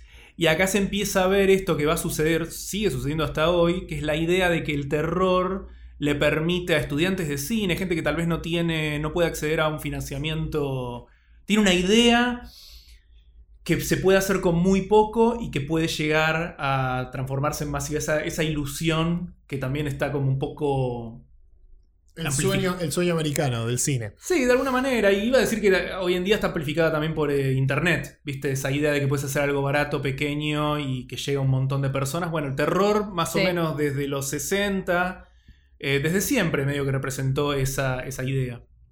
Bueno, y dejando atrás eh, los 70, pasamos al, eh, a los 80, que tuvieron eh, una característica mm, bastante destacable, que es que se empezó a usar mucho, eh, bueno, ya destacamos los efectos eh, especiales y visuales en este género, pero en los 80 es como bastante llamativo el uso de los efectos prácticos y maquillaje para la creación de criaturas.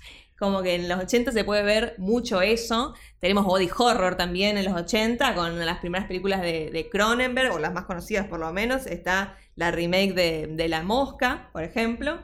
Eh, y bueno, es un género que se caracteriza justamente por esto, el exceso de prostéticos Claro, claro. y maquillaje y, y un montón de cuestiones para generar repulsión. Sí, lo, lo que es notable de lo que dijiste es que los 80 en general, eh, me- en los 80 me parece que hubo una explosión de efectos especiales Sí, prácticos. de- fuera del género. Claro, porque, o sea, así como tenés a los monstruos de The Thing o eh, Jeff Goldblum transformándose en una mosca, estaba ET, ¿viste? Claro. Estaban las criaturas de, que veíamos en los episodios, eh, los distintos episodios de Star Wars. Sí. Es como que la de nuevo, la tecnología del momento, lo que se estaba haciendo, lo que se estaba perfeccionando película a película en esa época, bueno, se aplica para el terror. Y también en esta década está eh, la primera Terminator.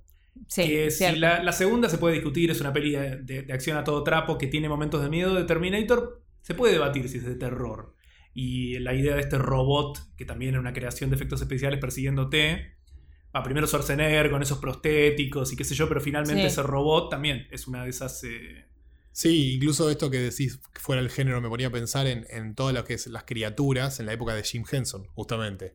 Sí, Stan Winston es el creador de muchas de estas criaturas eh, Claro. horribles. Bueno, en realidad nos pasamos de largo a Alien, esta Claro, creación de que algunos incluso la di- dicen que es.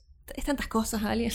Pero bueno, es ciencia ficción, terror y body horror también se puede decir que es, porque Claro. tenemos el momento este muy asqueroso de cuando el alien sale de la panza. Bueno, Como todo muy impresionable. Incluso, la pará, arquitectura. y perdón, y tiene a, a la Final Girl también. es un slasher. Claro, Dicen que es es un es- se slasher. dice que es un slasher eh, en el Slasher espacio. espacial. ¡Wow!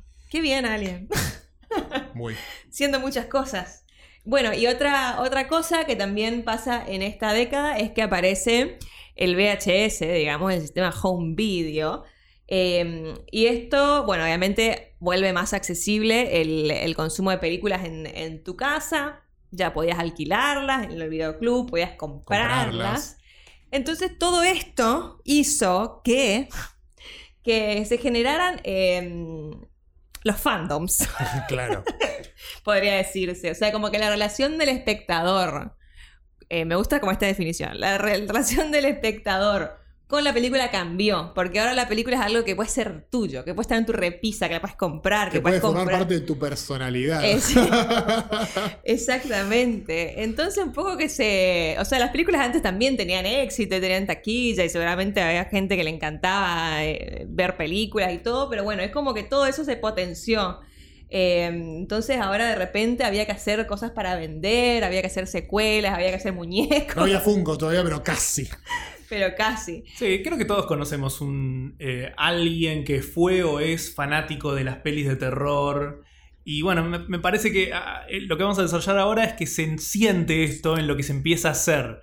Claro, es Los- como que se hace para eso. Claro, los monstruos eh, de la época siguen esta tradición del slasher, de que son asesinos con máscaras y qué sé yo, pero empiezan a ser más pintorescos, más Claro, coleccionables. Claro, claro. Sí, los elementos, los, lo- los elementos que, de- que los componen son, son hasta icónicos. El, el- la mano de Freddy, su, su, su suéter, la- el gorro. Todo está como hecho, es como el, sueño, sí, sí. el sueño del, del- del vendedor de merch. Es Claro. como que podés, el suéter ese distintivo es como que te puedes disfrazar, puedes tenerlo, podés, el muñequito, Funko, ah bueno, Funko no, como dijimos, pero se entiende, se entiende. Y pasamos la que, pa- para mí, la que yo pienso personalmente que es una de las mejores décadas del cine, que son los, los 90. Que acá, fuera del aire, casi no lo digo en este episodio, fuera del aire, los chicos me dicen, en el terror no pasó mucho en los 90. Y yo le digo, ¿qué? Pero, ¿qué? Tipo, eh, o sea, veníamos, dijimos, o sea, Halloween, eh, la primera es en el 78. Entre fines de 70, principios de los 80, se establece como el slasher, las Sí. reglas, como explota bien. Y después viene lo que hablamos antes, que es la secuela de la secuela de la secuela. Sí. Y el slasher se vuelve casi un chiste. Se casi vuelve un cliché. Un cliché cansa, como que la gente ya lo, lo ve como más el fandom, pero no el público general. Claro. Y viene un señor llamado Wes Craven, o Craven, como Sí, lo loco que el mismo creador de Freddy. El mismo creador de Freddy, que se ya- de Freddy y otra que mencionamos de Hill Havai. sos- Es un De tipo que estaba dando vueltas. Sí. Es un tipo que, que- que venía en el, en el género de terror hace rato. Pero acá, ¿qué es lo que hace? Y a mí me parece una genialidad, que es una de las, de, de las películas con las que yo volví al género. Que es que agarra todas esas cosas que ya se habían hartado a la gente y las vuelve meta en una película Claro. increíble sobre adolescentes perseguidos por un hombre mascarado, pero que cumple todas las reglas del, del- del cine, Sí. diciéndolo expresamente en la película. Y a mí me parece una genialidad. Bueno, y uno de los personajes más interesantes es justamente un fan del cine Claro, de terror que, que- tiene claras todas esas Que reglas. Claro. literalmente dice las reglas las que nosotros estamos contando y analizamos y cualquier cinéfilo podía analizar, pero no estaban explícitas. Claro, y de repente es como que casi están viviendo en una película de eso, porque Eso sí lo es, pero es como loco. que son autoconscientes de eso. Muy- me vuelve loco. Y aparte, aparte de haber como, como regenerado o reavivado el género de- del slasher, estableció como un nuevo, un- el, el que se, el que se le llama el neo slasher, que Claro. en esos años salieron un montón. Salió Se lo que hicieron el año pasado, salió Leyendas Leyenda Urbanas. Urbana, salieron un montón que después se convirtieron como secuelas. Sí, hay como un revival de ahí a partir de Sí, es Scream, como una sí, sí. reinvención del slasher. Sí. Y lo que también es interesante increíble, perdón. es que hoy en Sí, día sí. creo que describís la premisa de Scream Y es algo, lo meta ya es un, es un poco más común de Lo ver. meta es un cliché Sí. porque Scream lo trajo. Sí, justamente. claro. No, y Scream también- hablando de clichés convirtió en un nuevo cliché. Me parece Sí, también que sí, viene sí. con el- lo, lo que, que ahora se de, de estas cosas se conversa mucho más por las redes sociales, internet. Obvio, lo meta sí, está sí. mucho más presente. En ese momento era una cosa muy rara. Como dar vuelta a la cámara, ¿viste? Es medio que inventa eso un poco, o sea. Sí, no sé si lo inventa, pero bueno. no, Bueno, el concepto pero de meta, obviamente, no, no, el cine hablando del cine es, es histórico y, ha- y hay un montón. digo, Claro. No, es- no es nuevo, pero el cine de terror, hablando específicamente del cine de terror, Sí, es- Claro, o sea, sí por ahí no recitar los clichés a la, a la cámara, digamos. Y, y a la vez es un slasher, o sea, es una película de Es terror con, con Y es un momentos. muy buen slasher. Es Es muy buen muy slasher con buen momentos súper eh, tensos y a la vez es muy graciosa y muy es slasher divertida. con giros, es Claro. divertida. Es, es hermosa, Scream, Es- la amamos. es- es- yo la amo. Es tan meta que en un momento están viendo la película y en la pantalla, por una camarita que estaba grabando, aparece el propio asesino. Claro. Digo, es meta, meta, es como meta, adentro. meta, meta. Sí, bueno, sí. incluso creo que en la fiesta están viendo Halloween. Exacto, Claro. están Comentando. comentando. De la Final Girl, Le- están, Sí. sí, hablan de la Final Girl. y En un momento le está hablando a, eh, a Lori para que no entre, no, no haga lo que está haciendo. Es como, sí, sí, es, es, muy ingeniosa. Es hermosa. Si hace mucho que no la ven, vayan a verla de vuelta. La primera. La segunda también es muy buena. Después, ya Sí. más o menos. Bueno, este, otra de las que siguen hasta el día de hoy, de hecho. Haciendo secuelas. De hecho, en unos Este meses año- tenemos este una año, nueva. Sí, este año o el que viene ya vuelve Sí, la, la nueva sale Eh. la quinta parte que están van a hacer esa cosa rara de es como la llamarla. segunda parte. ¿Cómo? Como la segunda parte en realidad. Sí, como que si se todas las llama- otras no hubiesen Y importado. se llama como la primera. Por eso. Se Como llama con Halloween, es súper confuso ya en este Sí, punto. bueno, Sí. no sabemos. Pero va, va a salir, va a salir una más. Pero bueno, yéndonos a otro lado, a, también a, es- a esas cuestiones de las películas que, que- que- que se debate si son de, de terror o no, dos, dos también hitos de, de esta época son El silencio de los inocentes y Seven. Sí, a estas películas es más difícil decirles terror. O sea, lo que traen de interesante es que estos asesinos seriales de repente son todo el atractivo, conocerlos, eh, conocer su modus operandi, es fascinante, ¿no? Claro. Y tiene un poco que ver con esta fascinación que se fue cosechando eh, a través de las décadas, justamente con, con los asesinos seriales, los Sí. distintos juicios, o sea, Sí. los asesinos seriales tienen fans también, extrañamente. Sí, tienen fans. Le escriben cartas. Eh, pero además de eso, también hubieron como casos eh, de crímenes por ahí, ¿no? De Manson o Ted Bundy, pero sí crímenes muy cubiertos por la, por la, prensa, prensa, claro. que se volvieron extremadamente mediáticos, como el caso de O.J. Simpson, o uno que también muy conocido de una nenita que se llamaba John Benet Ramsey, que también se murió y bueno, como que la, la gente se obsesionó a ver quién es el asesino Sí, y por con qué. métodos, el, el claro. misterio. Pero Sí. más allá del debate de si son o no películas, porque son, ponele, le puedes decir un thriller. Después podemos discutir Sí. si thriller o no es un subgénero del terror. Seven tiene body horror, muchísimo. No te voy a decir que es body horror la película, pero Sí. tiene muchísimo de body horror. Sí, sí, sí, sí. Y, y es un poco esto también de correr, de decir, bueno, el asesino no es solamente un tipo con una máscara que, que te persigue con un cuchillo mientras suena la canción de Halloween, pero, pero sino que es tipo, Son a ver, a ver la mente, claro, son- a ver por qué personas que pensás podrían así. funcionar en la sociedad y son asesinos. Claro, claro, a ver cómo funciona tu retorcida cabeza. Y, y bueno, yo no, me- yo no los voy a dejar irse de los 90 sin hablar de otro hito, y esto sí es un hito, Sí. eh, es indiscutible, que es el proyecto Blair Witch. Sí. Es un hito por un montón Sí. de cosas. Otro caso de película de dos pesos que recauda Otro caso, toneladas. y ahí, ahí se van repitiendo. Ahí te van. Sí. O sea, ya, ¿cuántas van? Digo, el, el Sí. terror da ese espacio. Y en este caso, para mí, es un hito porque estamos hablando de 1999. ¿sí, no? 1999. 1999, eh, albores de internet, no existían las redes sociales, a lo sumo existían foros y, y- Sí. y de- y demás.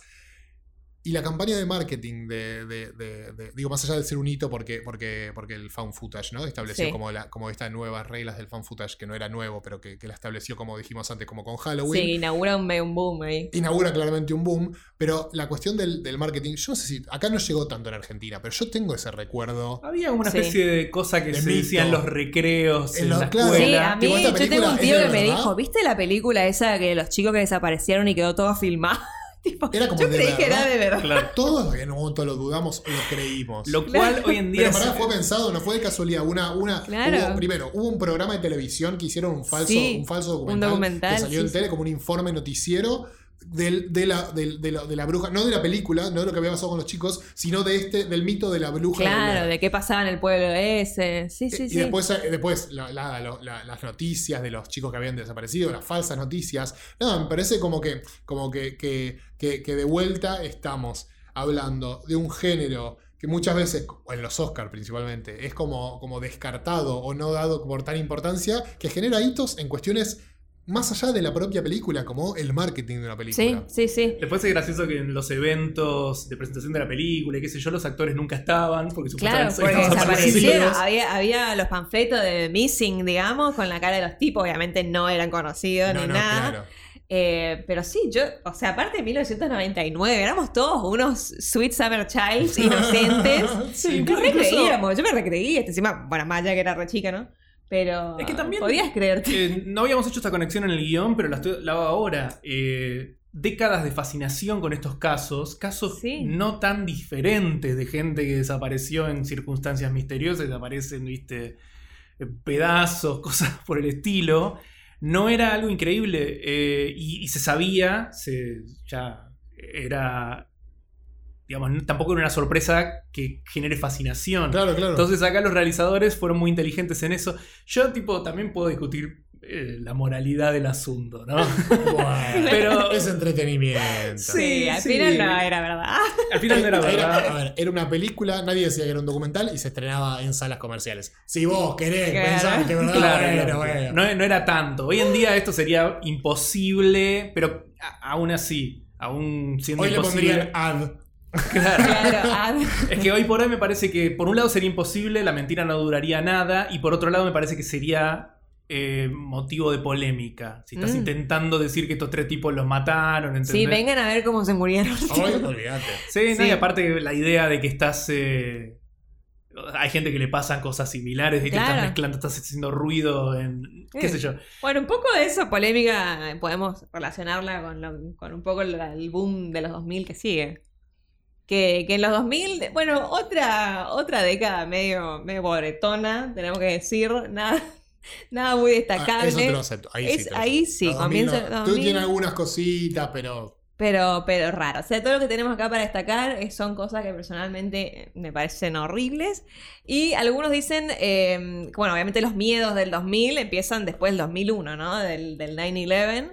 Es que Eh, pasa exactamente lo que dijo Fede antes de la posguerra, Sí, ¿no? Digo, Sí, sí. había una realidad que era irreal. Cuando todos vimos las torres caer, era un- es un momento que sale de la realidad que vivíamos hasta ese momento. Eso no era posible y de repente estaba pasando. Entonces, ¿qué Claro. podías hacer en el cine de terror que, que pudiera compararse o ser peor o que te diera más miedo que esa realidad quebrada en la que vivíamos? No, totalmente, totalmente. Eh, así que un poco eso se veía en las películas de terror, las ciudades devastadas. En el 2002 tenemos, eh, bueno, en realidad esta peli que me gusta mucho, que es 28 días después de, de- Danny Boyle, un poco se ve eso, o sea, hablando de zombies también, pero, Claro. pero tenemos esta ciudad que de repente le pasó algo, que quedó vacía. Sí, también a destacar, esa película es una película de zombies, entre comillas, pero no son zombies, son gente infectada. Gente infectada. creo que más allá del miedo al terrorismo y lo otro de lo que vamos a hablar, lo que se empezó a ver en los noticieros con mucha soltura, también una cosa, viste, que uno no podía creer que estén pasando, eh, que, que podías estar haciendo zapping y de repente encontrarte con algo así. Eh, empieza también a crearse el miedo a, lo- a las armas Sí, biológicas. palabra Claro. Las nuevas armas nucleares son esas armas que de repente podés estar respirando y. Sí, ¿te acordás cuando te mandaban un sobre con El Anthrax. el Claro. Antrax? Bueno, Que viene no todo es- más o menos en ese. Viene con, de la mano con Viene el miedo ese- al terrorismo. Y viene un poquito antes, eh, pero viene, pero, pero creo que explota con el con miedo al terrorismo. En los 90 ya se hablaba de eso. No es una película de terror, pero en La Roca estaba el gas sarín, ¿se acuerdan? Claro. Eh, Sí. pero, pero me parece que explota mucho más con el terrorismo, digo. Sí. y bueno, por acá hay un revival, me parece, se vuelve a las películas de zombies que estaban eh, descansando. y está-. Se vuelven a despertar. eh, vuelven a despertar. Está la remake de Dawn of the Dead. em, vuelve Romero a hacer un par de películas de zombies medio flojis. Olvidables. Pobre Romero, pero bueno, olvidables. es- Sí, sí, sí. Pero bueno, sí, lo, lo que más se recuerda de la década del 2000 como cosa eh, diferente Claro. es el torture porn. Como cosa típica de la década es el, el torture porn, sí, que un poco se desprende de esto de los noticieros, que viste que se estaba filtrando estas eh, dudosas, dudosas eh, metodologías que usaba. De interrogación, sí. de interrogación eh, que usaba el gobierno de los Estados Unidos para con los sospechosos y los presos, eh, y- sí, sospechosos de terrorismo, digamos, durante las investigaciones y guerras post Sí, 9 incluso del otro lado también pasaba que. eh, no recuerdo ciencia cierta, pero habían secuestrado a algún que otro periodista. Y, eh, Claro, era, era muy terrible, verdad, prender la tele en el 2002. Así que, así que un poco por esto empieza este, este boom tan extraño que se conoce como torture porn. Sí, yo tampoco no es un género que disfrute. Es- Sí, es So- horrible. So, obviamente que es una de las, de, la- de las primeras, pero porque es mucho más que eso. Sí, eso está buena, pero porque no es tampoco, sí, En tanto mi eso. opinión, no es mucho más que eso. A mí no me gusta la primera del juego Sí, del miedo. para mí tiene como algo sí, a ¿cómo que no? destacar, ¿No te gusta la primera? No, no, eso sabes que eh, eh, lo poco que me gustó del juego del miedo evitó que vea The Conjuring en su momento porque sabía que era el mismo director. Sí, y después cuando una vez que la veo me encantó y vi, ah, bueno, acá hizo cualquier otra cosa. Hasta, hasta parece arrepentido por... Claro, claro, No, sí. a, mí me gusta, la parte que menos me gusta es la del, la del como la del, la del La cosa impresionable, claro. pero me gusta la, la historia que cuenta, me gusta lo del juego, tiene una El juego historia miedo viene un poco... contra Hostel, que es tipo, Claro. hola, Sí. vengan a un lugar a que les metan cosas abajo de las uñas. Bueno, Hostel también la vi y me parece como un Es, insulto. es un horror. es, Porque es, es un horror, literalmente. es sí, como sí. que la película te escupe en la cara, no le importa. Sí, y bueno, estas películas tienen un montón de secuelas. eh, Porque les fue bien. Les fue bien. Chicos, les fue bien. la gente las iba a ver. Y pasa que me- Sí. ahí me parece que entra el morbo. 100% Sí. morbo. Es, eh, te promete que te van a mostrar cosas que nunca viste. Y sí, es cierto. Sí. Son cosas que Sí. nunca viste. Porque mirás- no tengo ganas de verla tal vez. Claro, pero Claro. bueno, hay mucha gente que. Ahí me parece que se empezó a mezclar el terror con la idea del morbo. Ya no es tanto tener miedo, sino ver algo extremadamente desagradable que, bueno, tal vez. eh, Sí, aparte como que me parece esta fantasía extraña como de ver a gente to- tortura. No sé, me parece como algo mega retorcido. Bueno, el Si hay nombre. algún fan del Torture Porn eh, que escuchando Sí. este podcast que nos avise para no, no contactarlos. sí, sí. Bueno, me parece que es uno de esos casos en los que el, nu- el nombre que se le puso a este subgénero no es nada. eh, no le está haciendo ningún favor. El torture porn Claro, te, es por- te está dando la de idea. de- tortura. te está dando la idea de que la gente que lo ve se le para. Lo disfruta, Claro, claro. disfruta de ver a la que, gente de siendo hecho, destripada. el, el término fue acuñado por un periodista del de, el New Yorker en, mil do- en 2006, que se llama David Edelstein, y dijo que sí, que, porque, eh, que le puso de este nombre porque el interés por estas películas es puramente visceral, dice que no importa la historia, no importa los personajes. Es como el porno, pero en lugar de ver sexo, ves tortura. El espectador funciona como una especie de voyeurista. claro. Lo cual me parece tipo mega retorcido. Sí, sí. Y eh, le pegó. O sea, sí. es Claro, así. es Me parece exactamente- que ese es es el atractivo de estas exactamente eso. Bueno, y eh, llegamos a la década del 2010 y un poco a la actualidad, porque ahora estamos en la década del 2020, pero pasó un año, así que Llegamos, llegamos. estamos, estamos en esta. Esto es lo que estamos viviendo actualmente, podemos decir. Eh, y en esta década eh, se populariza un poco el término este que ya lo mencionamos al comienzo, que dijimos un poco polémico, elevated horror. ¿Qué es elevated horror? No sabemos. Pero ¿Cómo? ¿Cómo que no?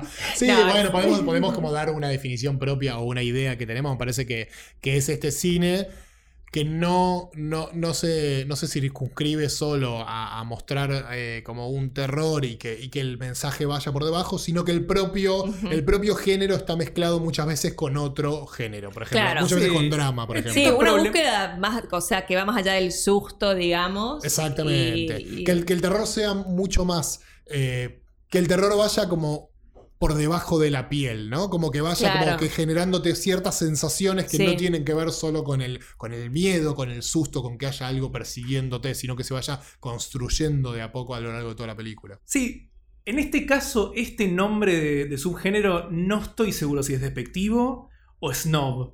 O, o sea, lo puso alguien que piensa que todas las otras películas de terror nunca tuvieron, viste, un Bueno, mensaje. a mí, a mí me genera, para mí es problemático por eso, porque acá, bueno, ya pasó una hora desde que estamos hablando de películas de terror. Que tenían Y- un montón de mensajes. pueden, pueden ver que es un género muy, muy rico, en donde hay un montón de cosas para hacer y un montón de temáticas para tocar y para reflejar, muchas veces de la manera no más directa y otras veces sí, pero eso no le quita valor. Entonces decir que recién en el 2010, Claro. después de un siglo de historia, llega el terror elevado, me parece de una... Sí, Sí, para ponerle un título. Me Sí. parece que la diferencia es tal vez el mensaje es más principal, porque estamos diciendo que lo más interesante que lo más interesante de muchas de estas películas es justamente lo que dicen de la sociedad del momento.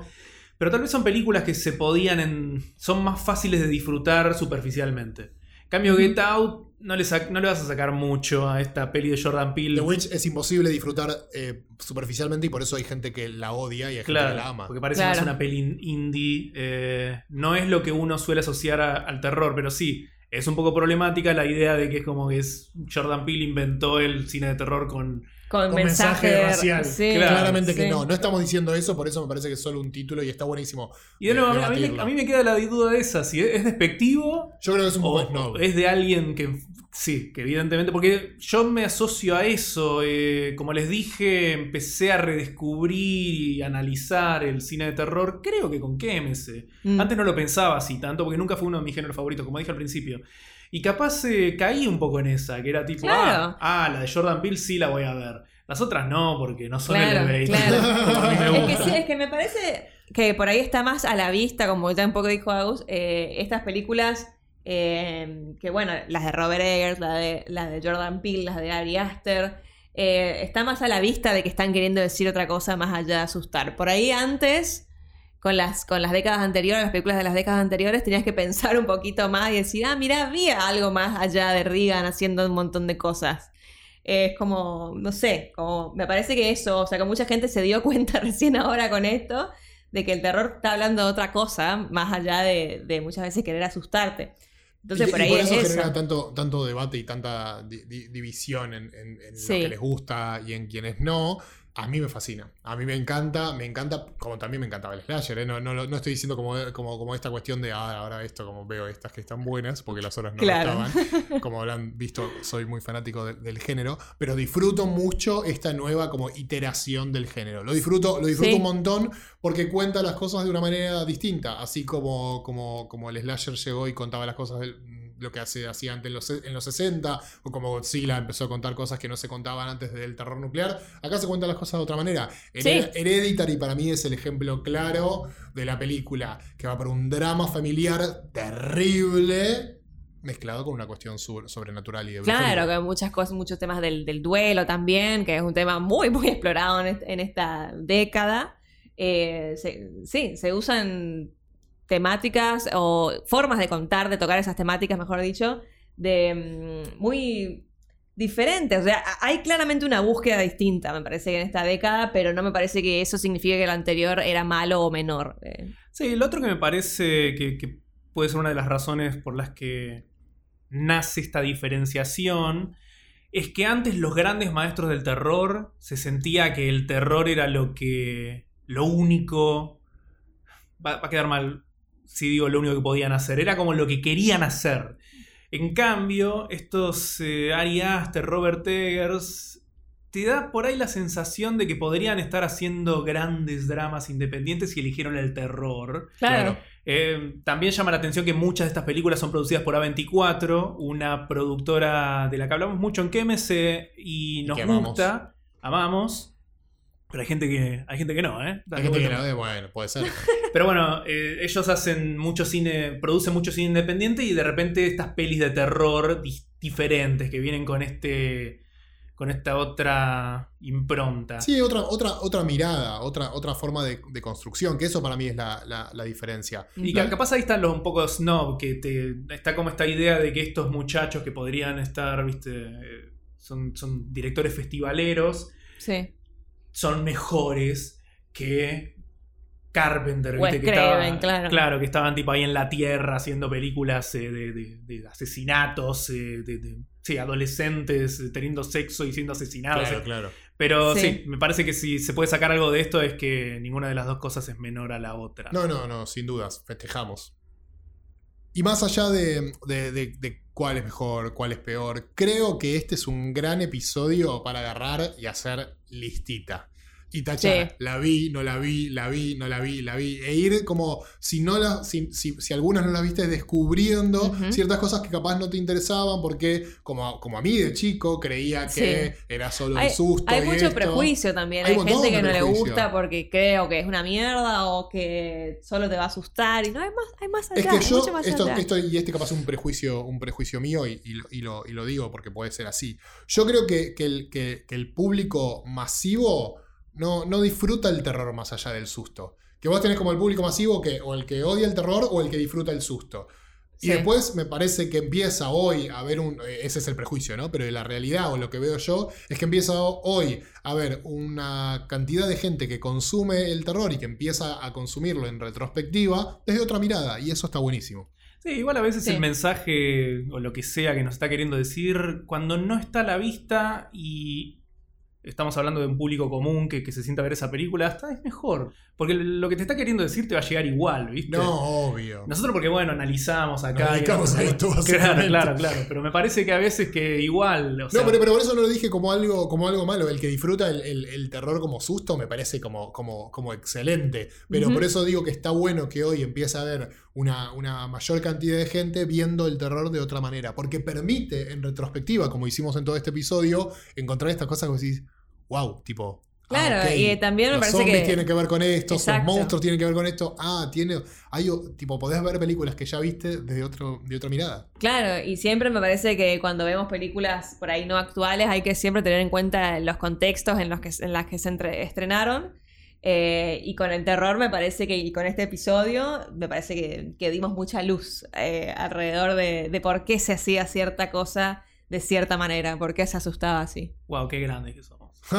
Bueno, tal vez este podcast eh, lo hayan escuchado diferente, porque recuerden, estamos en la misma habitación. Antes, eh, presenciales. en todos los otros, estamos cada uno en nuestro, Nuestro cubículo. en nuestro Y cubículo. tal vez alguno de nosotros sea el asesino. Adi- adi- adivinen quién. Hasta te salió diabólica esa risa. Sí, te salió diabólica. Pero bueno, eh, esto se los digo a ustedes que los tengo enfrente. Un placer haber grabado este episodio tan Igualmente, especial de la industria. Tal vez el más largo de nuestra, de nuestra historia. Probablemente lo sea Sí, una vez sí. editado, va a ser el más largo, pero la verdad que ameritaba. Sí, Ameritaba. Antes que cumplamos un año, que ya pronto se viene. que pronto se viene el año y como siempre decimos, a nosotros nos encantó hacer este episodio, así que esperamos que a ustedes también les haya gustado. Yo soy Agustín M. Yo, Victoria Iraldi. Y yo, Federico Fabricio. Hasta la próxima.